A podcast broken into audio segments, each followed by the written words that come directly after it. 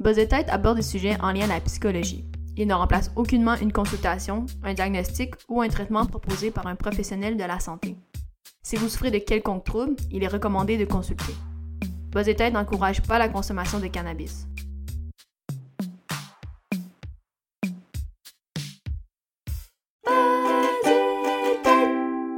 Aujourd'hui, on a encore une invitée avec nous qui s'appelle Emma Lacombe, qui est nutritionniste. Donc, bienvenue à toi. Salut. Ça te fait plaisir de te recevoir. On a évidemment avec nous Sébastien. Salut, salut, comment ça va aujourd'hui? Mais ça va bien. D'ailleurs, euh, tu dois être content parce qu'on n'est pas un samedi matin à 10h, on est un mercredi soir. Donc, est-ce que c'est mieux pour toi, là, Sébastien? Oui, c'est plus, euh, c'est plus mes, mes genres d'heures. Et c'est la fin de l'histoire. Euh, c'est une histoire en plusieurs épisodes. C'est quoi mon nom préféré? Voilà, 5 heures après le travail, ça me va beaucoup mieux. Excellent, on va prendre ça en note. Donc oui, Emma, donc toi qui es nutritionniste, est-ce que tu peux justement un peu nous parler un peu de ton parcours là, pour débuter? Oui, ben en fait, c'est drôle parce que j'écoutais l'épisode avec euh, Myriam que vous avez reçu, notre nutritionniste, il n'y a pas longtemps. Puis euh, mm-hmm. en fait, euh, on a quelques années de différence, mais on a à peu près le, même parcours, sauf que moi, je me suis arrêtée avant la, la maîtrise. donc, je suis aussi allée à l'Université d'Ottawa. J'ai failli faire comme elle, faire le saut du, du, secondaire directement en nutrition. J'ai eu une petite hésitation. Finalement, j'ai fait le cégep. Puis après ça, j'ai quand même confirmé mon choix. Je suis allée à l'université en, nutrition. Euh, puis j'ai décidé d'aller à Ottawa parce que c'était proche de, chez nous. Euh, donc après ça, il faut faire euh, l'examen national comme, comme Myriam m'avait dit. Apparemment, maintenant, c'est rendu 4 heures. Dans mon temps, c'était 6 heures. fait que, ouais, c'était très, très long. Ben, peut-être que c'est différent à cause de la pandémie, mais bon. donc, c'est un, examen national qui est assez, assez long, assez ardu. Puis ensuite, on peut faire le, saut, euh, ben, en fait, euh, la demande au, euh, à l'Ordre des diététistes du Québec. donc, c'est ce que j'ai fait. Puis, depuis ce temps-là, en fait, moi, j'ai travaillé à Ottawa presque quatre ans en médecine familiale. c'est l'équivalent de ce qu'on a ici, là, les GMF. en Ontario, ça fait un petit peu plus longtemps qu'ils ont ça. Là. Donc, c'était 14 euh, médecins. Il y avait euh, une nutritionniste qui était moi dans le temps. Euh, puis des travailleurs sociaux. On avait une psychologue aussi, un pharmacien. Une bonne équipe là, multidisciplinaire. Fait que c'était vraiment le fun pour commencer parce que j'ai appris beaucoup. J'ai fait beaucoup de, diabète, obésité, gestion de poids, maladie cardiovasculaire. Un petit peu des trucs par rapport aux allergies et tout ça. Fait que beaucoup de, de zéro cent ans, comme qu'on appelle. différentes, différentes choses. Puis c'était vraiment intéressant. Euh, ensuite, j'ai eu mes, mes, enfants, donc à travers ça. Euh, puis j'ai décidé que je voulais me spécialiser un petit peu plus. Fait que c'est ce que j'ai décidé de faire. Je me, je me suis spécialisée euh, au début plus en, en, gériatrie. Fait que j'ai travaillé aussi en, en CHSLD. Ça fait presque un an, mais je quitte pour des raisons personnelles parce que je déménage bientôt. Donc, j'ai travaillé aussi en, en, CHSLD. Puis maintenant, je me suis spécialisée en douleurs chroniques. En fait, ça fait à peu près 6-9 mois là, que, que j'ai commencé là-dedans. Oh, c'est vraiment cool comme parcours. Je voulais te demander, tu as, mentionné euh, GMF. Qu'est-ce que ça veut dire, ça, exactement, pour ceux qui ne connaissent pas, comme moi? Oui, c'est les groupes de médecine familiale.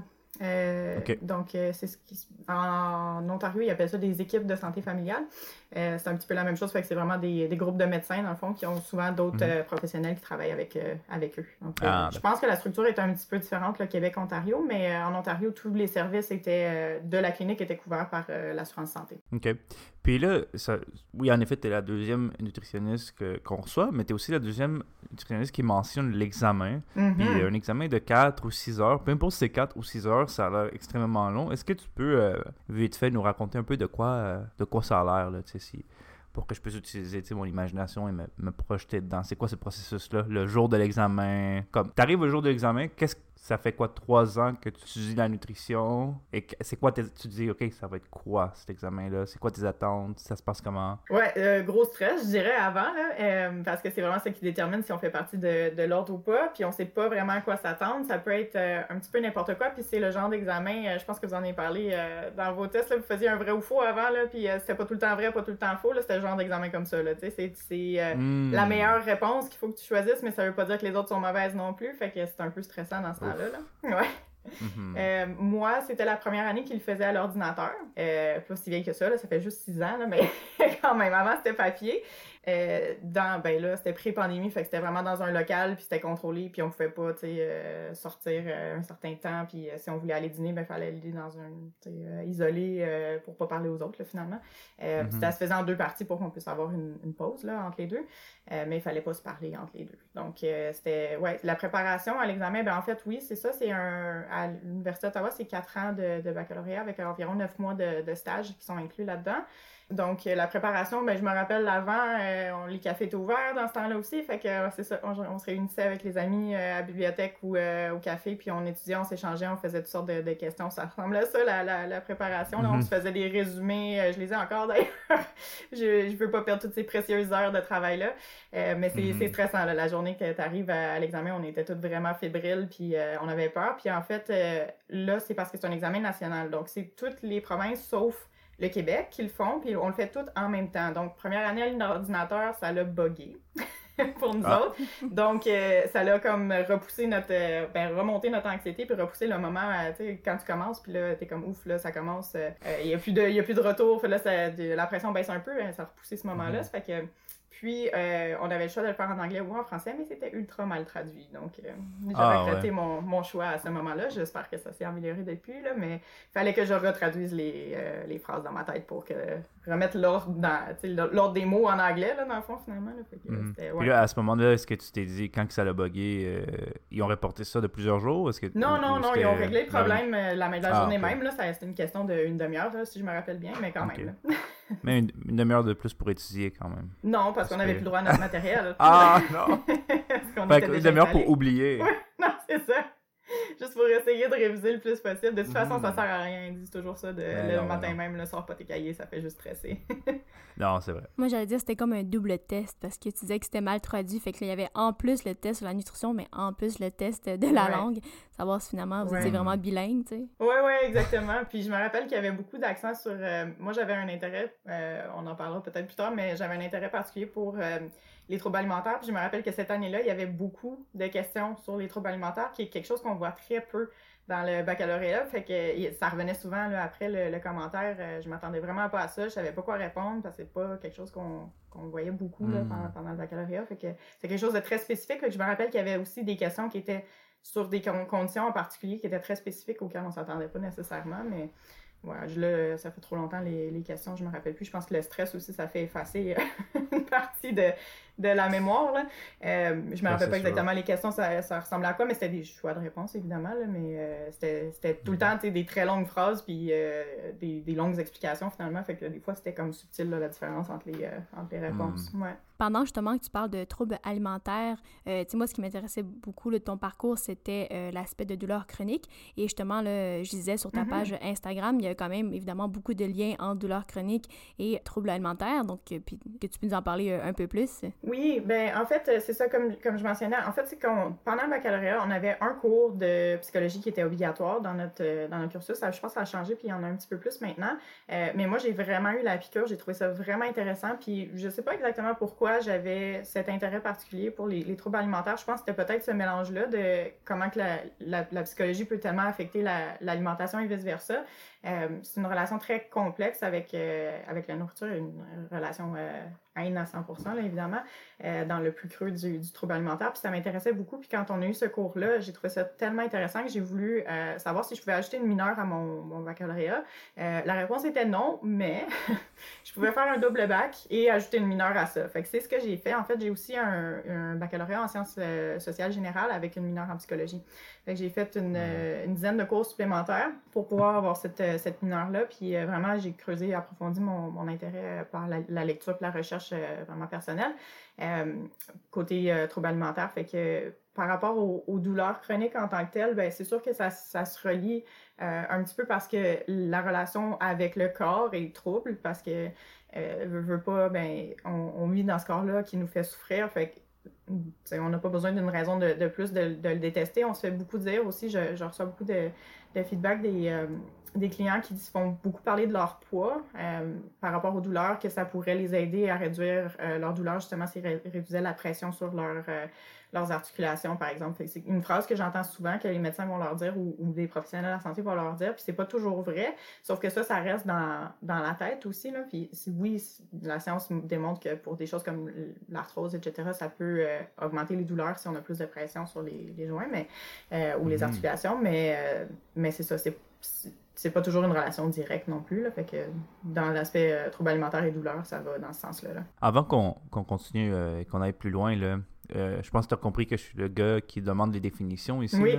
Est-ce que tu peux nous dire exactement c'est quoi une douleur chronique? Parce qu'on part avec le... Je pense qu'on part peut-être avec des conceptions là-dessus. J'aimerais vraiment qu'on ait euh, une définition pour qu'on puisse en parler euh, davantage avant. Ben, une douleur chronique, en fait, c'est une douleur qui persiste pour plus de trois mois. C'est souvent ça le, critère pour, pour déterminer que c'est chronique. Dans le fond, c'est que ça perdure dans, le temps. Fait que la douleur aiguë, ça va être, je me, je me tape quelque part, je me coupe, j'ai mal sur, sur, le cou, ça va me faire mal un instant, mais ça va partir cette douleur-là.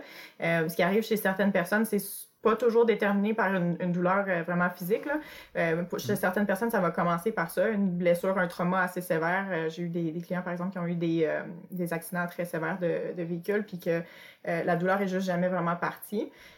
Est-ce que c'est parce qu'il y a eu un dommage permanent? Pas tout le temps. Des fois, on sait juste pas pourquoi. On dirait que le, la douleur, dans le fond, c'est un signal d'alarme. C'est là pour nous protéger, pour qu'on on reproduise plus ce comportement-là qui est potentiellement dangereux pour, pour nous. Euh, mais il y a certaines personnes chez qui ce signal d'alarme-là reste pris, dans le fond, puis euh, ça, ça, peut perdurer dans le temps. Euh, puis après ça, ça peut fluctuer. Là. des bonnes journées, des mauvaises journées, on ne sait pas toujours pourquoi. Des fois, il y a des déclencheurs. Des fois, on ne sait pas qu'est-ce qui déclenche. Donc, ça veut dire qu'il n'y a plus nécessairement de raison physiologique, comme corporel pour lesquels on a mal, ni peut-être euh, psychologique. C'est les signaux qui sont restés là, euh, pognés. Euh. Ouais, il, y a, un signal qui est envoyé à notre cerveau qui fait en sorte qu'on a mal. Oui, pas toujours. puis Léa va peut-être pouvoir approfondir un petit peu plus là-dessus parce que je pense que côté cerveau, ça va plus dans ton, dans ton domaine à toi. Mais oui, il y a certaines personnes qui vont garder des séquelles vraiment physiques. Puis là, c'est c'est un dommage qui va être permanent, mais il y a certaines personnes, mhm. c'est juste euh, une espèce de, de, chemin, si je peux dire, euh, qui se fait dans le cerveau à force d'avoir toujours cette sensation-là, que c'est comme si on, tu sais, quand tu marches dans, dans, la neige, tu laisses des, des traces, là, finalement. Euh, c'est un petit peu ça qui se passe chez les gens. plus tu marches à la même place, plus le signal de la douleur persiste. Fait que, il y a un peu de ça aussi. Là. Puis est-ce que c'est ressenti comme une douleur physique ou ça peut être un, I guess, ouais, ça peut être un mal de tête chronique? On, dit que ça existe. Mhm. J'ai un mal de tête chronique, des migraines chroniques. Ça peut être plein de différents types de douleurs. Ça peut être, euh, oui, exactement. Fait que ça peut être, tu sais, si je prends le cas de l'arthrite par exemple, ben, si c'est des articulations hmm. en particulier, c'est ça qui risque de faire plus mal quand c'est inflammé. On pense souvent euh, euh, aux mains, par exemple, aux genoux euh, ou au dos. Fait que ça, ça peut être des douleurs qui, qui viennent. Il y a aussi des douleurs euh, neuropathiques, fait que ça peut être des dommages aux, nerfs, par exemple, qui peuvent être causés par plusieurs choses. mais ça peut être des sensations aussi de picotement, ça peut être des sensations de brûlure, ça peut être juste un mmh. effleurement qui, qui se transforme en, en douleur, tu sais, qui sont tellement sensibles finalement à la, douleur que juste le fait de les toucher ou d'avoir une pression sur la peau, ça peut causer des douleurs pendant des, des heures ou, ou, des longues périodes de temps. Fait que, la douleur, c'est très personnel. C'est une expérience. Euh, c'est une expérience unique. je pense que la question que, que tu posais aussi, c'est est-ce que c'est est-ce que c'est vraiment ressenti physiquement ou si c'est vraiment mm-hmm. comme dans, dans le cerveau que c'est créé. Puis finalement, la douleur, c'est toujours dans le cerveau que c'est ressenti. Mais ça ne veut pas dire non plus, parce que les gens se font souvent dire que c'est euh, que c'est dans leur tête, puis qu'ils imaginent la douleur, mais c'est pas, c'est pas la même chose. C'est dans le cerveau. fait que oui, c'est dans la tête. Mais exactement. mais il leur ressemble vraiment cette douleur-là. Que ce soit le, le, cerveau ou que ce soit vraiment quelque chose qui est endommagé physiquement, le fait qu'ils vivent avec la sensation de la douleur. Ben, c'est ce que j'allais peut-être rajouter, qu'effectivement, les gens qui, ont, qui vivent avec des douleurs chroniques, moi, je ne parlais pas de nutrition, là, toi, tu pourrais en parler, mais effectivement, mm-hmm. euh, c'est des choses qu'on voit, ils viennent dans, dans notre dans le bureau, en séance, et ils vont dire, c'est que souvent, ben, tu sais, ils passent pour des gens lâches, qui se plaignent tout le temps, qui chialent tout le temps, parce que la douleur, justement, elle n'est pas apparente. C'est ils n'ont pas deux jambes coupées, par exemple, donc de l'extérieur. Euh, souvent, c'est ça, ça va paraître pour des gens très paresseux qui sont comme, ben là, tu sais, force-toi donc, tu ça, tu serais mhm. capable, puis lève-toi donc. Fait que moi, c'est plus avec ça que je travaille, dans le sens que c'est ça, c'est beaucoup des, des, pensées intrusives, récurrentes, qui peuvent venir d'eux, qui peuvent venir évidemment, bon, de, de l'entourage, de la société même. Et fait que je me, je me demande un peu, toi, comment tu peux travailler, évidemment, plus sur le volet de la nutrition, mais tu sais, comment toi, là, face à des clients, comment tu peux travailler ça, par exemple? Bien, c'est beaucoup de ce que tu viens de dire, là, de valider leur expérience, puis de prendre le temps de les écouter aussi. Il y a beaucoup beaucoup d'études qui démontrent que c'est sûr, en, médecine, ils n'ont pas beaucoup de temps avec toi, ou les spécialistes en particulier, ils n'ont pas beaucoup de temps, ils ont des listes d'attente de fou. Fait que c'est pas nécessairement qu'ils sont mal intentionnés ou qu'ils veulent pas prendre le temps de, t'écouter, mais des fois, ils n'ont juste, pas, ils ont juste pas le choix, ils n'ont juste pas le temps. Euh, mm-hmm. Donc, ça, ça arrive souvent de, que je me fais dire que, ils ont rencontré un professionnel, puis quand tu, souffres de douleur, là, tu rencontres beaucoup de professionnels différents, puis que ce 16e professionnel-là qu'ils ont, euh, ont rencontré, c'est le premier qui les a crus, puis c'est le premier qui les a écoutés, tu sais, par exemple ça, ça, ça parle beaucoup. Là, c'est difficile de vivre mm-hmm. avec ça parce que, euh, je veux dire, veut, veut pas, il la ressent cette douleur-là. Puis, euh, je prends l'exemple de, mon conjoint qui est, euh, un grand gars de mi-trentaine qui a l'air bien, bien en forme. mais je veux dire, il vit avec des douleurs quand même. Fait que les gens lui font, quand on, s'est rencontrés, on travaillait dans une, cuisine à l'hôpital. Fait que les gens lui faisaient faire toutes les tâches lourdes, élever les sacs de de 20 livres de, de, farine ou quoi que ce soit, ou les grosses caisses d'aliments. Euh, il nous faisait faire toutes ces tâches lourdes-là, parce que je veux dire, comme tu disais, la douleur se voit pas, puis lui, c'est particulièrement quelqu'un qui se plaint pas puis qui parle pas de sa vie euh, personnelle. Fait qu'il y avait très peu de gens qui savaient qu'il souffrait euh, puis qu'il y avait beaucoup d'inflammation puis qu'il avait mal en particulier au, au bras à ce moment-là. Fait que de lever des, de soulever des grosses charges lourdes, c'était pas l'idéal, mais il le faisait quand même. Mm-hmm.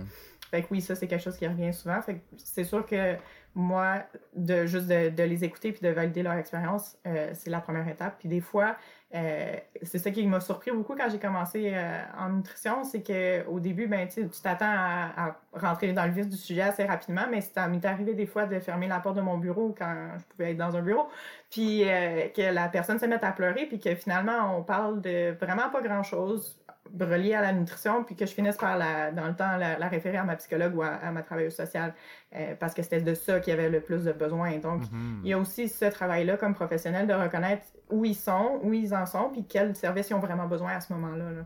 J'aimerais, euh, juste pour qu'on ait tous une image claire, là, parce qu'il parce qu'il y, a un bon qui se fait entre euh, nutrition et douleur chronique, que mhm. je pense, que, pour moi en tout cas, il est pas... Il, il, va pas de soi, tu sais, quand on a parlé, ah, oui, on va parler de nutrition, mais sous l'angle de douleur chronique. J'essaie de comprendre, mettons, c'est qui, euh, qui ces patients-là? Ça ressemble à quoi le genre de problème qu'ils peuvent avoir? Est-ce que c'est les mêmes problèmes euh, que quelqu'un qui va pas voir une nutritionniste pourrait avoir? Fait que je me demande, c'est quoi le, le spectrum de gens avec qui tu, que tu traites, dans le fond? C'est ça, la bonne terminologie? Oui, c'est une excellente question parce que je peux te dire tout de suite, c'est pas quelque chose qu'on discute du tout là, dans, le, dans le baccalauréat. On va voir plus des conditions. Oui, on parle un petit peu de, mhm. euh, de l'arthrite, par exemple, ou de l'inflammation. Même ça, on n'en parlait pas vraiment. Je veux dire, on, on parle du concept d'inflammation en général, mais pas par rapport à l'alimentation nécessairement. Euh, mhm. Fait que la douleur chronique, c'est pas nécessairement quelque chose qu'on voit du tout, là, en fait, euh, pendant nos études. mais le lien, c'est. Il y en a plusieurs. En fait, c'est plus la réduction des symptômes ou le, la gestion des symptômes, puis de voir qu'est-ce qui peut améliorer leur qualité de vie par rapport à l'alimentation. J'ai mentionné le, poids tantôt. Souvent, les gens vont venir me mhm. voir pour cette raison-là, honnêtement, en premier, euh, parce qu'ils sont... Euh, ils souffrent d'arthrite, justement. Ils ont mal dans le dos, mal dans les genoux, puis ils se font dire par quelconque professionnel ou par même peut-être des gens de l'entourage que s'ils perdaient du poids, euh, ça enlèverait de, la pression sur les articulations puis que ça les aiderait beaucoup à réduire la douleur. Ce qui, en mhm. théorie, est vrai parce que oui, un surpoids, ça peut euh, créer de l'inflammation, ça peut augmenter l'inflammation, ça peut aussi, évidemment, avant, je donnais l'exemple aux gens, mais si tu, livres tu, tu euh, lèves un, sac de patates, un 10 livres de patates, c'est quand même lourd. Fait si tu imagines ce 10, livres-là sur les genoux, c'est sûr que si tu l'enlèves, c'est une pression de moins. Sauf que mhm. c'est pas la seule chose qu'on peut faire. Puis souvent, ces gens-là vont aussi, il faut considérer le, le portrait global, ils vont avoir une mobilité réduite parce qu'ils ont des douleurs incroyables, ils vont avoir un niveau d'énergie réduit à cause des, des douleurs qui grugent vraiment toute leur énergie. Euh, ils mhm. vont avoir tellement de circonstances, ils vont peut-être avoir de la médication aussi qui leur fait prendre du poids. fait qu'il y a des choses aussi qu'il faut considérer dans, dans ce cas-là. J'avais un, client dans le passé qui c'était ça, là, il avait commencé la médication pour, euh, pour gérer ses douleurs arthritiques, puis il a pris 42 livres en dedans d'un an. Là. Fait que oui, là mhm. après ça, son médecin lui a dit de, de perdre du poids. Mais c'est même médecin qui, qui l'avait mis sur la, la médication. Fait que c'est aussi euh, quelque chose à considérer. Fait que oui, le poids, c'est une des choses, mais il y a tellement plus. Tu sais, j'ai mentionné plein de choses là, euh, au niveau du niveau d'énergie. Il y a des gens aussi, euh, particulièrement dans le cas de la, fibromyalgie, qui est comme une hypersensibilité à la douleur. je vais sauter dans, les définitions. Là, je commence à, à saisir Sébastien, va me poser la question. Donc, la fibromyalgie, c'est comme une, une, hypersensibilité à la, à la douleur. C'est comme une douleur généralisée qui vient avec plein, plein, plein de symptômes. Là, c'est pas juste la douleur, là, c'est euh, entre autres des symptômes euh, gastro-intestinaux. Fait dans ce cas-là, on peut, on peut aussi agir côté euh, nutrition, essayer de voir qu'est-ce qui peut être déclencheur côté alimentation, mais qui vient avec de la mm-hmm. fatigue, qui vient avec ce qu'on appelle le, brouillard mental, en anglais, le brain fog. Fait que c'est une espèce de perte de concentration, difficulté de se concentrer sur, sur une tâche. c'est vraiment comme si euh, ben, le mot brouillard est, pertinent. C'est vraiment comme s'il y avait un voile devant, devant les yeux qui nous empêche de vraiment voir les, tâches, de bien se concentrer, euh, qui nous gruge l'énergie. Fait que ça, c'est toutes des choses par rapport euh, auxquelles on peut travailler côté nutrition, mais c'est définitivement pas une cure miracle non plus. Le côté nutrition, c'est pas pour éliminer la douleur. Il y en a des gens qui, ont été capables d'éliminer leur douleur avec une gestion de, de, style de vie qui inclut la nutrition, mais qui qui n'est pas mhm. juste ça, là. Euh, mais c'est pas la majorité des gens. C'est plus comme une, une, gestion des symptômes, vraiment. Là, ouais.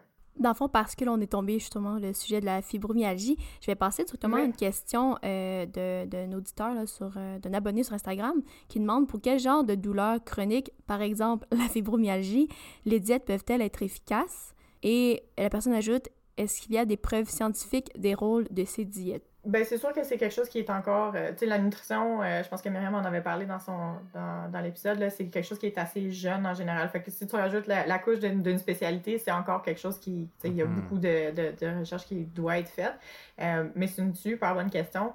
Euh, j'imagine que cette personne-là voulait savoir plus en, en cas par rapport à la fibromyalgie. Par rapport à la fibromyalgie, euh, il y a des études en fait euh, assez récentes d'un chercheur de, de j'ai le goût de dire l'Université de Montréal, mais quelque part à Montréal, qui ont émis juste comme une, une piste là, d'hypothèse que, que, potentiellement le, microbiote pourrait avoir un, impact sur la, la fibromyalgie. En fait, c'est un petit peu le, le fou la poule. On ne sait pas si parce qu'on souffre de fibromyalgie, notre microbiote est différent ou si euh, c'est le contraire. Là. Euh, mais euh, dans le fond, c'est qu'ils ont remarqué qu'il y avait des, certaines bactéries qui étaient différentes. puis là, je connais pas les, noms des bactéries spécifiques, mais de, mémoire, c'était une vingtaine de différentes bactéries qui étaient spécifiques à la fibromyalgie. Donc, on sait juste pas si c'est un marqueur ou si un, marqueur de la fibromyalgie en tant que tel ou si c'est le fait qu'on a la fibromyalgie qui affecte le, euh, la microbiote. Là. Mais euh, dans le fond, c'est vraiment ce qu'on appelait la flore intestinale, les différentes bactéries dans l'intestin. Donc, ça, ça mhm. pourrait expliquer pourquoi la fibromyalgie en particulier a plus de, symptômes euh, gastro-intestinaux. sinon, côté arthrite, c'est sûr que c'est. ou, des, des maladies inflammatoires. Euh, c'est sûr que côté inflammation, la nutrition peut, euh, peut jouer un, rôle aussi. C'est pas, comme je disais, c'est pas, euh, c'est pas une cure miracle, puis c'est pas garanti que ça va fonctionner, mais ça, ça peut, oui, définitivement aider dans, dans ce cas-là. Donc, quand je parlais côté poids, par rapport à l'arthrite, c'est par rapport à l'inflammation là aussi. C'est pas juste la pression en tant que telle, mais c'est avoir un surpoids peut augmenter en fait l'inflammation dans le corps. J'en profite parce que tu parles de, de la microbiote, ce que je, comprends, ce que je comprends bien. le microbiote, là, je vois. Ouais, c'est ça. Puis euh, ce que j'ai sauté là-dessus parce qu'il y a quelqu'un dans mon entourage, je vais taire le nom, mais qui m'en parle et qui m'en parle. Moi, j'ai découvert ce, ça, j'ai découvert ça il y a quelques mois, là, je savais même pas que ça existait. Mais si je comprends bien, là, c'est que. Est-ce que tu peux soit nous parler davantage du, du, microbiote ou, mais évidemment, en lien avec la nutrition, ce que je comprends, c'est qu'il y aurait des liens quand même. Euh, direct justement là, de comment on s'alimente par rapport à notre microbiote? Est-ce que c'est un bon lien que je fais ou? Ben encore là, c'est ça. C'est influencé par beaucoup de choses, euh, le microbiote, puis euh, entre autres l'environnement beaucoup. Fait moi, je me pose la question avec tout ce qui se passe avec en ce moment, puis euh, avec la tendance à aseptiser tout. C'était déjà quelque chose qui nous hmm. disait qu'on faisait trop, là, qu'on nettoyait trop, puis qu'on laissait pas les enfants assez manger de terre, puis mettre la, face sur le chien, puis laisser le, chien leur lécher la face, puis tout ça. C'est toutes les choses qu'on faisait plus parce qu'on essayait d'être le plus euh, aseptisé possible. Euh, puis ça s'est comme viré contre nous parce que c'est comme c'est de cette façon-là qu'on développe notre, notre, microbiote. Fait que le microbiote, en fait, c'est l'ensemble des euh, micro-organismes qu'on a dans notre, dans notre intestin, avec qui on vit en symbiose, en fait, là, parce qu'ils nous permettent de, euh, de, ben, de créer des, de, carrément de créer des neurotransmetteurs qui vont avoir une communication avec le, le, cerveau. Fait que ça, c'est la, tu dois en avoir entendu parler, si tu en as entendu parler en long et en large, c'est probablement aussi en relation avec le, cerveau, le lien avec le cerveau puis l'intestin. Euh, fait que ça, c'en est une des choses, mais les bactéries aussi vont nous permettre de créer certaines euh, vitamines, d'absorber certaines vitamines, de aussi digérer certaines choses qu'on ne digère pas nous, donc par exemple les, les fibres, euh, puis de créer des, des, composés qui sont bénéfiques pour nous. Donc, ils font toutes sortes de... Ils font, font de la grosse job pour nous autres, finalement. C'est influencé par beaucoup de choses, entre autres l'alimentation, c'est sûr. Ça peut être aussi, euh, tu sais, le tabagisme peut avoir une influence, une influence mm. là-dessus. L'environnement, comme je mentionnais, fait beaucoup de choses. Puis le stress, entre autres, aussi peut avoir une influence sur sur le microbiote. Fait que, puis les, euh, les différents médicaments, par exemple, les gens qui vont prendre euh, des antibiotiques, ben, ça va avoir un effet, un antibiotique, ça tue les bactéries, donc ça va avoir un effet sur les, les bactéries de notre intestin aussi. Euh, j'ai vu des gens développer des problèmes gastro-intestinaux après avoir eu un gros traitement antibiotique pendant une longue période de temps. Euh, ou les voyages aussi, quand on change, puis on change d'environnement encore là, puis qu'on peut euh, être exposé à certaines, euh, bactéries, certains parasites. Des fois, c'est difficile de s'en remettre parce que ça affecte le, microbiote. Il y a énormément de recherches qui doivent encore être faites parce que c'est vraiment, vraiment complexe. Euh, mais c'est super intéressant. On en apprend de plus en plus, puis ça pourrait même euh, avoir une influence sur la, sur la santé mentale en tant que telle. Euh, hmm. Donc, c'est une avenue vraiment intéressante. J'ai hâte de voir qu'est-ce qui va venir avec, avec ça. Mais c'est définitivement une, une, des parties de la gestion de la douleur en tant que telle, mais de la santé mentale aussi. Là. Hmm. Donc, ça, ça, fait vraiment partie du, des choses qui participent à la à la balance de notre corps, de notre esprit. De... C'est vraiment. Ouais. J'en avais jamais, jamais entendu parler. C'est vraiment intéressant. Euh, pour en revenir euh, à la douleur euh, chronique, est-ce que à l'école, j'aimais beaucoup ça, les, les typologies, puis tu sais, les, de pouvoir classifier les choses. Est-ce qu'il y a des, des gros types dont tu peux nous parler, puis est-ce qu'il y en a qui sont plus communs que d'autres? Euh, est-ce qu'il y a des trucs qui reviennent de plus en plus souvent, tu dirais, euh, dans, ton expérience? Ouais, ben ça dépend peut-être des gens qui viennent me voir aussi, là. Fait que peut-être que mhm. dans, dans, ce sens-là, ça change. Mais euh, oui, il y a plusieurs types de douleurs. Il va y avoir, comme j'ai mentionné tantôt, la douleur neuropathique qui va être plus par rapport à soit un, trauma ou une lésion à des, des nerfs qui peut créer des picotements, des douleurs ou des sensations de brûlure, des choses comme ça.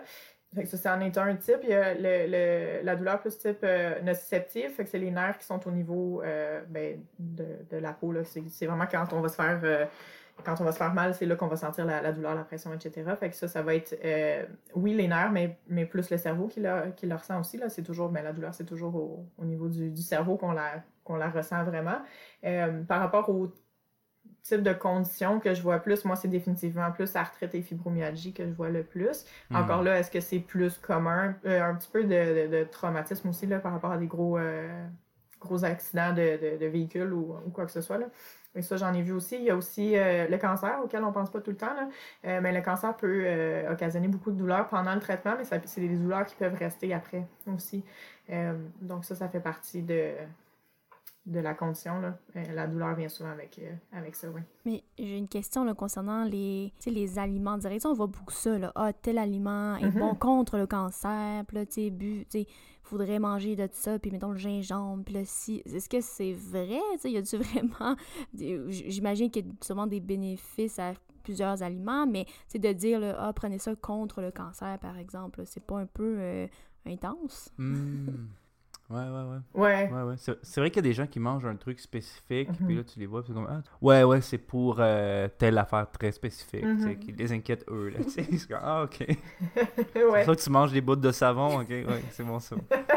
c'est pour la détox, ça nettoie l'intérieur. Ouais, genre. ouais, ben, évidemment, c'est toujours, tu sais, l'alimentation, c'est toujours complexe. C'est beaucoup euh, c'est un ensemble de choses, tu sais. Puis l'alimentation à elle seule peut pas faire nécessairement la différence non plus, tu sais. Je veux dire, l'activité physique, c'est pas ma, ma spécialité non plus, mais c'est quelque chose que je vais pousser beaucoup parce que c'est avec probablement la chose numéro un qu'il faut faire quand on a des douleurs, c'est contre-intuitif, mais c'est de bouger. Parce que le moins qu'on le moins qu'on bouge, ben le plus qu'on ben, le moins qu'on utilise ces muscles-là, mais le moins qu'ils sont renforcés, puis là, ça, devient euh, comme un petit peu un cercle vicieux. Euh, donc, côté alimentation spécifique, vraiment, c'est un ensemble de choses. Puis je peux revenir à la question tantôt euh, par rapport aux diètes spécifiques. Je n'ai pas répondu à cette partie-là en tant que telle, mais c'est surtout la, la, mm. diète méditerranéenne qui va revenir le plus souvent. puis honnêtement, c'est ma préférée dans le sens où c'est la plus euh, inclusive, si je peux dire, de, des modèles alimentaires, parce que ça exclut pas vraiment grand-chose. Oui, il y a des choses qu'on devrait manger moins souvent, mais euh, puis il y a beaucoup de il y a beaucoup de gens qui poussent euh, de, de manger le plus de produits végétaux, par exemple. Euh, puis c'est hmm. ce que la recherche démontre que c'est que c'est le mieux à, faire aussi euh, pour la santé en général, mais aussi dans le contexte des douleurs. Sauf que pour la plupart des gens, si je leur dis demain matin, euh, il faut que tu deviennes vegan, puis que tu manges complètement juste des produits végétaux, pour la plupart des gens, ça serait très difficile, particulièrement. Hein. Oui, puis particulièrement la génération plus âgée que j'en ai eu en masse des, clients aussi qui, qui étaient intéressés à végétaliser leur, euh, leur alimentation, même, même des véganes plus, euh, plus âgés, mais c'est juste pas dans leur, euh, dans leur pattern. juste dans mon mhm. CHSLD, là, ils ont commencé à, rajouter des, des, escalopes végétariennes qui sont du tofu, là, puis je te dis, il n'y a pas grand monde qui mange ça. c'est des choses qui sont trop loin de leurs habitudes alimentaires. Fait que si j'impose quelque chose de, de, aussi, c'est quand même restrictif, là, manger juste des, des produits végétaux, veux, veux pas, là même si euh, on peut inclure une variété d'aliments, ça exclut beaucoup d'aliments aussi. Donc, euh, c'est trop difficile pour les, la plupart des gens d'aller vers cette, euh, cette diète-là, mais la, versus la diète mm. méditerranéenne, où on pousse justement à augmenter plus les, les aliments du règne végétal. Puis, au, sommet de la pyramide, c'est ce qu'on devrait manger le moins souvent. On va retrouver justement la viande rouge, puis des choses comme, comme ça qu'on devrait dire, qu'on dirait de, de, limiter un petit peu plus, de limiter plus, finalement. donc, moi, je dirais par rapport au pattern alimentaire, ben, c'est sûr que c'est de manger plus végétal, mais vers la, la, diète euh, méditerranéenne, c'est ce qui est le, c'est ce qui est le mieux, ouais. Euh, dans ce sens-là. Fait que c'est plus un ensemble. Euh, pour répondre à la question par rapport au, au gingembre ou peut-être tu pensais au curcuma aussi, là, qu'on, entend beaucoup particulièrement dans le. Oui, c'est ça. moi, c'est spécifiquement ça que je pensais. que tu trouves que le curcuma pas goûte le savon, là. Ah. moi, c'était, c'était plus le gingembre puis le thé vert aussi. Là. On dirait c'est comme Ah, c'est super bon. Puis. Ouais. Ah. Mais c'est que c'est oui, c'est ce sont des antioxydants assez puissants. Fait côté tout ce qui est conditions inflammatoires, ça peut aider à réduire l'inflammation. Euh, mais c'est ça, quand tu, quand tu commences à démontrer. Moi, j'ai toujours un problème avec le fait, j'appelle ça la façon américaine de faire les choses, c'est qu'on n'aime pas ça juste commencer à râper du gingembre puis mettre ça dans notre plat. Il faut qu'on l'extrait puis qu'on le fasse, euh, qu'on trouve le composé le plus puissant dans le gingembre. Puis là, on va le concentrer puis on va le mettre dans une pilule puis là, on va prendre ça. Euh, hmm.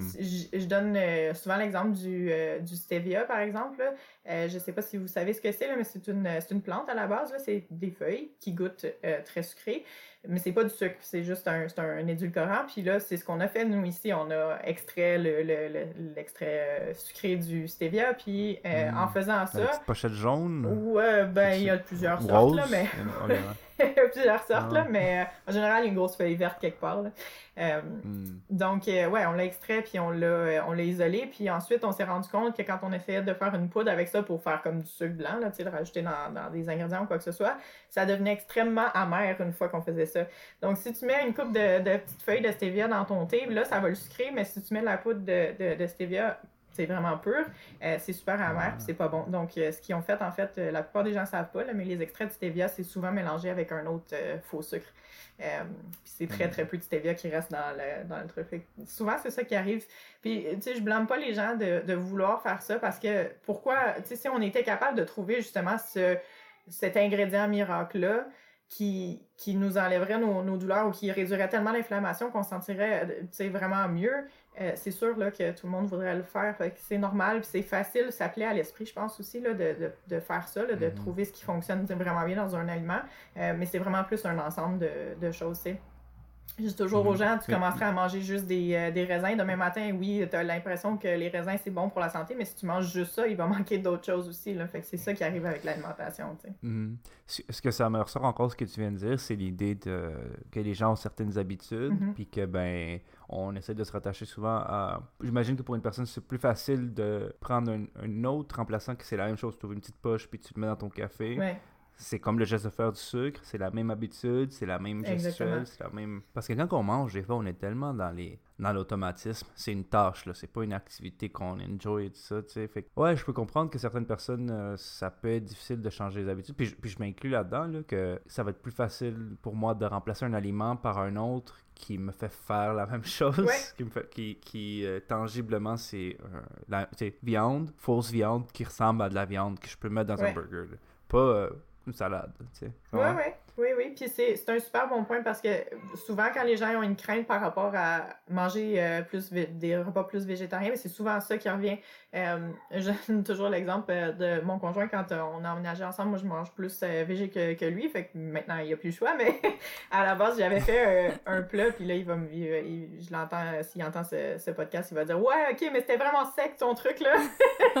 c'était pas la meilleure recette, mais j'avais fait des, des fèves de lima, puis après ça, il m'a dit genre Ouais, ça serait vraiment bon avec euh, euh, de l'agneau sur le. Tu sais, un, un, accompagnement, ah, non, ah. accompagnement avec de l'agneau. Puis là, j'étais comme, OK, mais c'est ça le repas. Fait que, ouais, c'était pas la meilleure recette, là, à sa défense, mais c'est souvent ça que les gens me disent, tu sais, ça, ça, serait bon en accompagnement, mais ça, ça serait pas un remplacement parce que c'est vraiment pas la même chose, là, avoir un morceau de viande dans l'assiette puis avoir, euh, des, des haricots, que ce soit assaisonné ou quoi que ce soit, là. donc, c'est une des meilleures manières de changer son alimentation de façon subtile, c'est justement ce que tu dis, là, c'est un excellent point, c'est de, de trouver la façon la plus proche de ce que tu fais déjà parce que ça va être plus facile à ce que ça soit mm-hmm. automatique. Puis je pense que, tu sais, quand je disais qu'on veut, on veut le plus possible euh, avoir l'extrait puis avoir ce, qui est, ce qui est le plus puissant, puis c'est pour ça qu'on on aimerait ça avoir l'extrait de, de, dans le curcuma qui va avoir vraiment l'effet antioxydant. Mais je pense que c'est surtout l'industrie qui en profite aussi, parce qu'ils savent que ça va justement vendre. Là. Fait que c'est plus de, de ce côté-là euh, qui essayent de, de transformer les choses parce qu'ils savent que en promettant, euh, avec certaines allégations, que les gens vont vraiment vouloir se le procurer aussi. Fait je sais pas si c'est toujours euh, juste dans une optique de vente. là. J'imagine qu'il y a des gens bien intentionnés là-bas, euh, quelque part dans le processus aussi, mais ça, c'est aussi quelque chose à considérer. Ouais. Puis mais, mais, je pense que peut-être qu'il y a encore, euh, puis là c'est une théorie, là, puis moi je connais rien, je, je, je, suis la personne qui connaît le moins de choses, mais voici ma théorie, c'est c'est encore dans le dans l'idée d'émuler un autre geste, là, tu sais. Mm-hmm. C'est, ok, si tu manges la cannelle, mettons c'est la cannelle, je n'ai pas quoi, la cannelle, c'est une chose, mais si tu prends une pilule de cannelle, tu es en train de prendre une pilule. Fait que tout le meaning qu'on projette une pilule, c'est médicinal, ça va mm-hmm. sans doute mieux marcher, c'est c'est la, gestuelle de je prends un médicament. Tu sais, c'est peut-être. Euh, il y a peut-être un jeu aussi de ça, tu sais, qui. La forme elle-même vient légitimiser l'objet et il devient un objet de médecine ou de médecine alternative ou de médecine naturelle. Ouais. Je sais pas comment on, Ça rajoute une espèce d'aura de santé encore plus là, à cette. Euh, j'ai l'impression, mm-hmm. puis est-ce que, justement pour parler de ça, est-ce que tu vois souvent peut-être des, euh, des préconceptions par rapport à, la nutrition et, et, son lien avec le, les douleurs chroniques ou ah, manger telle chose, c'est que ça va me guérir, je veux savoir ce que tu penses. Est-ce que ça t'arrive des fois que tu vois des, des préconceptions ou des, faux, ou des fausses idées qui se répandent par rapport à l'alimentation et, et, la douleur? Oui, mais c'est pas toujours complètement faux non plus. Euh, il va y mhm. avoir beaucoup de gens qui vont penser qu'il faut éliminer des aliments plus que, que de manger l'aliment miracle. Là. Ça va être plus de... Ce que j'entends souvent, c'est euh, le sucre, le gluten, les produits laitiers, par exemple. Ça, c'est les trois gros qui reviennent le plus souvent. Mais c'est pas complètement faux non plus parce que je veux dire, c'est connu qu'un excès de, de, sucre ajouté dans l'alimentation peut causer de l'inflammation. Fait que c'est pas complètement faux non plus, mais est-ce que ça va jusqu'au fait qu'il faut complètement l'éliminer aussi? Pas vraiment, parce qu'on en a quand même, euh, quand même besoin. Là, c'est euh, en fait, le, sucre, c'est le carburant principal pour le cerveau. Fait que c'est quand même assez euh, important dans le corps, puis pour les muscles aussi. fait que c'est quelque chose qui est super important. il va y avoir par rapport au sucre souvent l'espèce de, de, mythe que certains sucres vont être meilleurs que d'autres. Jusqu'à hmm. ce jour, en fait, il y a certaines études qui démontrent que oui, euh, euh, je veux dire, dans le sirop d'érable, dans le miel, on va avoir certains, euh, certains composés, des antioxydants, etc. Mais faudrait-tu en consommer tellement que là, la quantité de sucre, ça viendrait annuler le, bénéfice? Probablement aussi. Fait que je dis tout le temps que du sucre pour le corps, c'est vraiment le sucre, sauf dans le cas du, du fructose. Il faut que je mette un petit bémol là-dessus. surtout ce qu'ils utilisent en, en industrie, là, tu vas regarder les ingrédients, tu vas voir glucose, fructose. Mm-hmm. là, souvent, ce qu'ils utilisent, c'est du sirop de maïs à haute teneur en fructose. le corps n'est pas super bon pour gérer une telle quantité de fructose. Fait que ça, ça a tendance à être difficile à gérer pour le corps, à causer plus d'inflammation, mais aussi à être transformé en gras, en fait. C'est ça qui va être le plus mm. transformé en réserve. Là, puis, ça, on retrouve ça le plus communément dans, dans quoi le, le fructose, juste pour qu'on puisse faire une, idée rough. le fructose, ben, dans l'industrie, ça va être ça, là, les, les, euh, les, sources de, de, sirop de maïs. C'est pas le sirop de maïs que tu aurais dans ton garde-manger, c'est vraiment celui qui est en industrie qui est plus élevé en fructose. Euh, fructose, oui, évidemment, ça vient de, de fruits. Là, on, mm. peut, on, peut, faire un, un, lien assez facile, mais dans les aliments euh, naturels, oui, il y a des fruits qui vont en avoir plus. Là, des fruits qui sont plus sucrés, je pense à, la mangue, entre autres. Là. Le miel va être une, une source de, de, fructose assez importante. Puis il y avait le sirop d'agave qui était super en mode il y a une couple d'années, puis on dirait que les gens y en parlent moins, mais ça, c'est vraiment élevé en fructose aussi. Fait à faire attention. Euh, tout ce qui est jus de fruits aussi va être plus concentré euh, mm. en fructose. Là, fait que, tout ce qui est boisson sucrée, là, finalement. Euh, j'ai une question. Euh, je sais que la dernière, euh, justement, avec l'autre nutritionniste, on en parlait de l'alimentation intuitive. Puis là, je me suis demandé, est-ce que, tu sais, je t'entends mm-hmm. un peu depuis tantôt dire un, peu parler de diète et tout. Puis je me demande, est-ce que l'alimentation intuitive, elle a sa place dans le cas, par exemple, de douleurs chroniques? Tu sais, si on parle, je sais pas, mettons, de la diète méditerranéenne que tu parlais tantôt, est-ce qu'on peut combiner ça avec une alimentation intuitive? Est-ce que c'est comme, ça va de pair avec quelqu'un qui aurait des douleurs chroniques? Euh, oui, absolument, parce que je veux dire, il y a souvent, comme je, parlais tantôt, des, euh, des, comorbidités aussi par rapport à, ben, à la relation difficile avec le corps, euh, parce qu'il y a des gens qui. Ça va être assez difficile d'aimer son corps quand il nous fait mal en, en permanence. Là. Fait que c'est comme une espèce de relation amoureuse, c'est sûr, avec le, avec le corps. Fait que souvent, c'est des choses que je vais voir, là, des, des relations assez troubles avec avec la nourriture. Puis surtout quand les gens rentrent dans des cycles de, de restrictions par rapport à des éliminations mm. qui vont essayer d'éliminer. Puis euh, quand je disais, là, je parlais surtout du sucre, mais le, le, gluten puis le, le lait, c'est pas nécessairement faux non plus. Il y a des gens qui, oui, ont des intolérances, puis oui, ça augmente l'inflammation ou la douleur. Euh, fait que dans ce cas-là, oui, c'est pertinent de, de, de, les éliminer. Mais c'est juste pas pour, pas pour tout le monde, finalement. Fait que c'est qu'il faut faire attention avec, euh, avec ça. Euh, donc oui, dans, dans certains cas, euh, la relation peut être assez, assez trouble avec, avec l'alimentation en plus de la, relation avec le, avec le corps. Moi, je suis pas vraiment une spécialiste de l'alimentation euh, intuitive. J'essaie d'en apprendre le plus possible sur euh, sur cette méthode-là, mais euh, j'ai toujours eu une, vraiment une difficulté à, me fier beaucoup sur le, poids. Je pense que c'est beaucoup, euh, ça, ça, ça, change beaucoup là, dans le domaine de la, nutrition puis de la santé en général. Hmm. Euh, c'est toujours quelque chose que j'ai essayé de pas, de, pas de minimiser, mais juste de pas mettre le, la, de, de pas se concentrer sur le poids en tant que tel, parce que c'est tellement juste une, une chose dans la vraiment dans les symptômes qu'ils peuvent avoir, ou mhm. pas c'est pas un symptôme, mais je veux dire dans, dans les, euh, les éléments qui peuvent les déranger. Puis souvent, ils se rendent compte que, je donne toujours l'exemple quand les gens ont commencé à faire, euh, ceux qui vont avoir fait des diètes en, en, cycle, ils vont prendre une photo de quand ils ont commencé à faire leur première diète, puis ils savent toujours très bien c'est quand, le moment dans leur vie, puis ils vont dire, j'étais tellement pas si pire que ça, puis je me trouvais tellement grosse, puis ça, tu sais, j'étais tellement... Fait on se rend compte que la relation avec le corps, c'est vraiment éphémère. Puis est-ce que si tu perds complètement ton, poids, euh, est-ce que tu vas vraiment, comme j'ai dit tantôt, ça va pas nécessairement réduire la douleur non plus. Là, j'ai des gens qui, souffrent le, martyr puis qui ont aucun poids à perdre, même qui devraient bénéficier à, en gagner. Fait euh, oui, c'est sûr que d'améliorer la relation avec le corps, ça, peut euh, beaucoup aider. Puis côté alimentation intuitive, mais c'est c'est de s'écouter justement, puis de, de voir c'est quoi leur déclencheur à eux, de voir qu'est-ce qui peut vraiment améliorer leur qualité de vie, puis de trouver le, l'équilibre, ce qui arrive avec les, avec les gens. On, on, parle souvent quand on fait des changements dans le, style de vie, c'est important d'être constant, pas d'être parfait, sauf qu'avec des douleurs chroniques, elle jamais là la constance parce qu'on ne sait pas quand, quand est-ce que quand est-ce qu'on va avoir une bonne journée. Euh, j'ai beaucoup de gens qui souffrent de fibromyalgie qui détestent le printemps parce que cette année, ça a été pas si pire que ça. Là.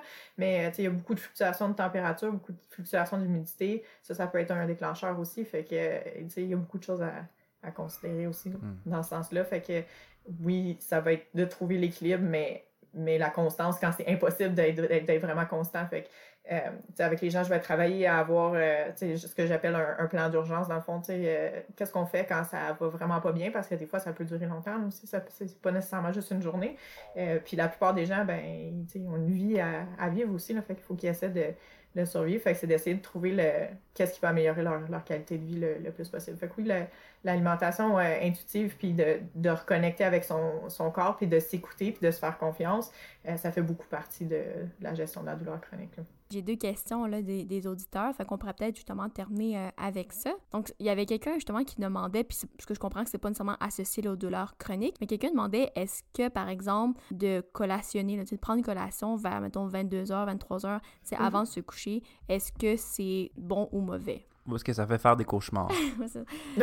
mais écoute, euh, il y a des gens pour qui oui, là. J'ai déjà entendu ça, euh, honnêtement, assez euh, souvent qu'il y a des gens qui ça, ça change leur rêve là, selon ce qu'ils mangent avant, avant d'aller se coucher. Je sais pas à quel point c'est vrai ou pas, mais si tu remarques une corrélation directe, ça se peut. mais c'est une bonne question. En fait, ça dépend vraiment des gens. Le, la, moi, personnellement, à 11 h je suis couchée.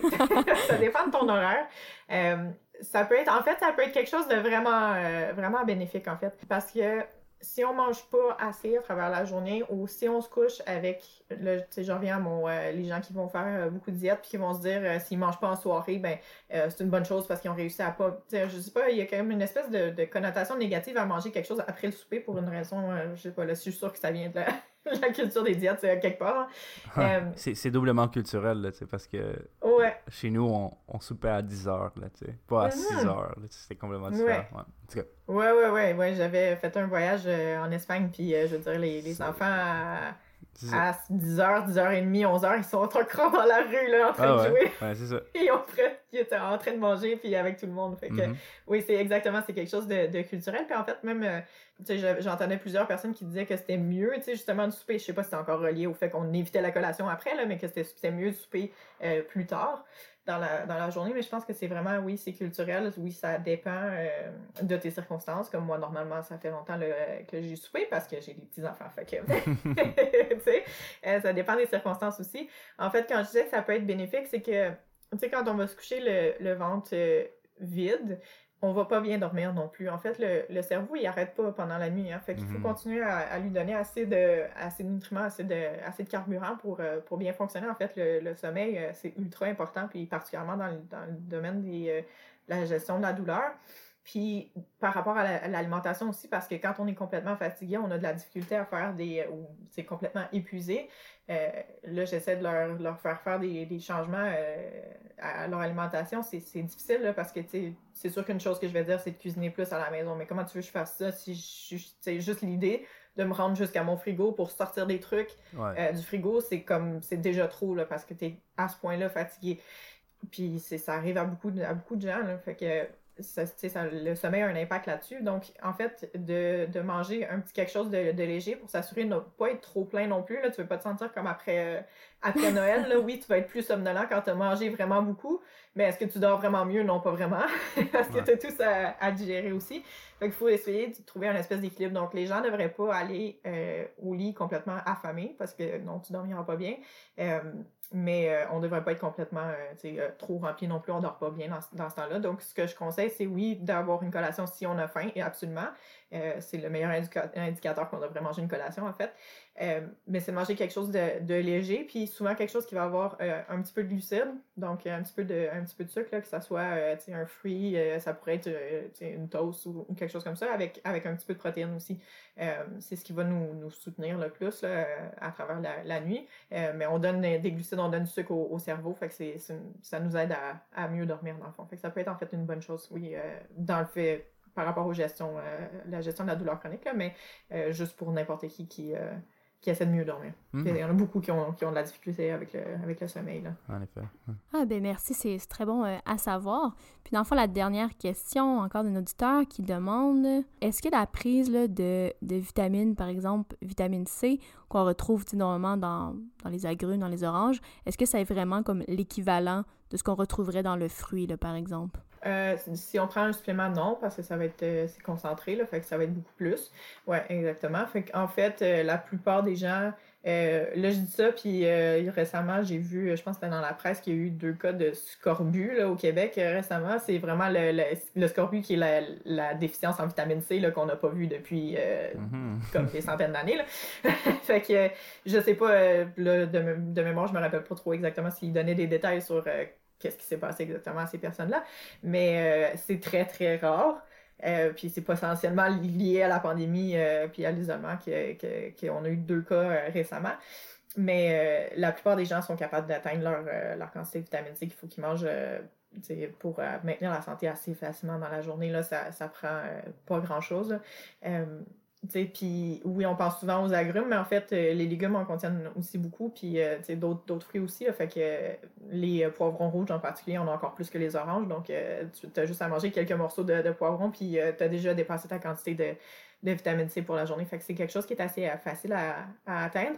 En fait, ce qui va arriver, c'est que cette vitamine-là, c'est une vitamine qui se dissout dans l'eau. Donc, qui dit excès va dire euh, élimination par l'urine. Donc, euh, je sais pas si ça vous est déjà arrivé. Là. Je sais que mon, père, quand j'étais petite, quand il y avait des espèces de trucs là, de poches de vitamine C que tu déchirais et tu mettais dans ton, ah, ouais, dans ton eau. Là. ben, je sais pas si ça vous est déjà arrivé d'essayer ça, mais vous allez remarquer qu'il y a un changement de coloration de l'urine assez important après. Puis c'est pas nécessairement parce que vous n'avez pas bu euh, assez, c'est à cause que vous éliminez la, la vitamine C qu'il y avait là-dedans. Ah bon? Fait que, ouais. Je, je m'en rappelle pas, mais je te crois. tu vas peut-être retenter l'expérience. Ouais, je vais tenter finalement, ce qui arrive. Ouais, exactement. fait que finalement, ce qui va arriver, c'est que on va juste éliminer l'excès, fait qu'on on fait ça un petit peu pour rien, dans le fond. Là. On finit hmm. par... Donc, on peut pas faire une overdose. non, non, non, pas avec la vitamine C, mais le pharmacien avec qui je travaillais appelait ça euh, de, de l'urine très euh, dispendieuse. ouais, ça me faisait beaucoup rire. Euh, mais il y a certaines vitamines, par contre, qui, oui, on peut avoir des espèces d'overdose, là, d'avoir, mhm. euh, de dépasser la limite. Euh, c'est pour ça que je précisais que la vitamine C, c'est une qui se dissout dans l'eau, mais ceux qui vont se dissoudre dans le, dans le gras, ben, ils vont pouvoir être absorbés plus facilement là, dans le corps. fait que ça, ça peut être des, des potentiels de, de, toxicité si on en prend trop. Fait qu'il y a mhm. certaines qu'il faut faire attention. Ouais. Ouais, ben en tout cas, merci, c'est vraiment intéressant. D'ailleurs, euh, j'allais juste dire, euh, dans les pré euh, préconceptions, tu sais, pour souvent on associe vitamine C avec les agrumes. Puis là, j'ai appris qu'en fait, si je mangeais mm-hmm. un piment rouge, c'était c'était correct aussi. Là, donc, mais moi, c'est correct, ça fait longtemps que je bois plus de jus d'orange le matin. Là. mais je, je, vais me mettre au piment rouge maintenant, c'est bon. Ouais, ouais, c'est ça. mais je, je, suis vraiment content parce que je suis vraiment content. Hier, j'ai vu une de mes, de mes amies au parc et il mangeait un piment rouge comme si c'était une pomme. Fait que bravo, euh, Adèle, bravo, tes vitamines C, ça doit bien aller. Pas besoin de t'inquiéter pour son scorbut. Est-ce que c'est vraiment juste les piments rouges? Parce que moi, j'ai un ami qui, lui, c'était les piments verts, qui aimait vraiment beaucoup. Tu sais, je sais qu'on a fait des blagues, mais euh. c'est-tu vraiment juste les piments rouges ou... Non, c'est juste qu'il non, non, c'est juste qu'il va en avoir plus ah. dans le dans le rouge. Là. C'est, euh, souvent, c'est les, les questions de, de, pigments. Les pigments, c'est aussi des nutriments. Là, fait que, mm-hmm. euh, ouais, on va aller chercher certains antioxydants plus dans certains, euh, certains aliments juste à cause de. Parce que la vitamine C, c'est un, c'est un type d'antioxydant, en fait. Là. donc, ouais, c'est ça. On va, c'est pour ça qu'ils disent de manger, ben, en anglais, ils disent eat the rainbow, là, de manger l'arc-en-ciel.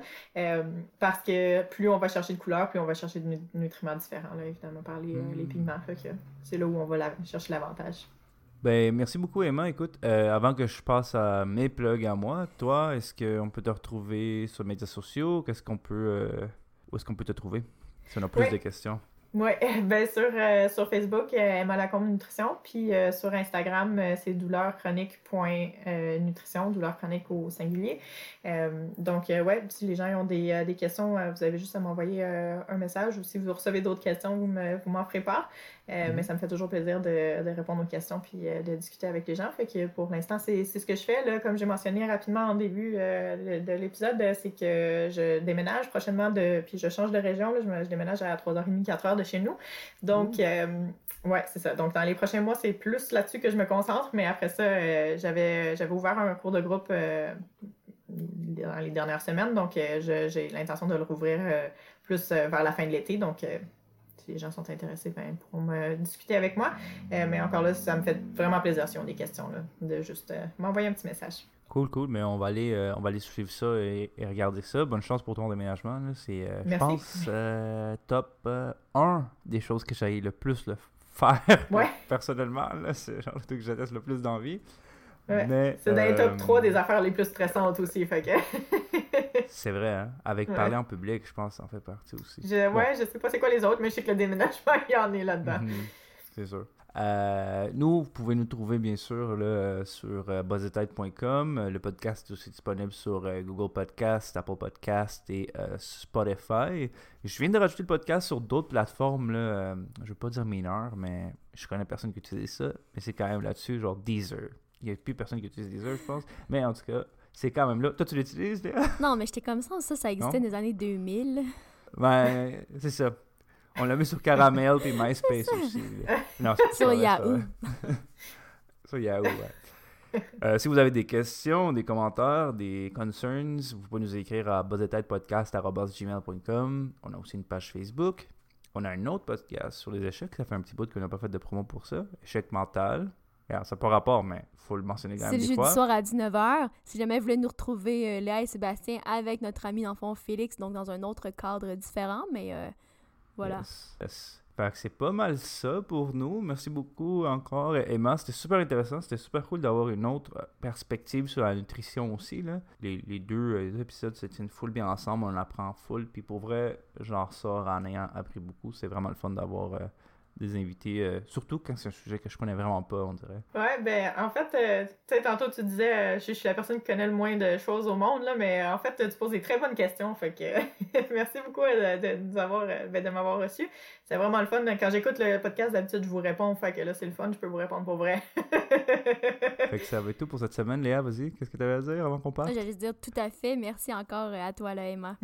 ça fait plaisir. À la semaine prochaine, on dit bye. Bye!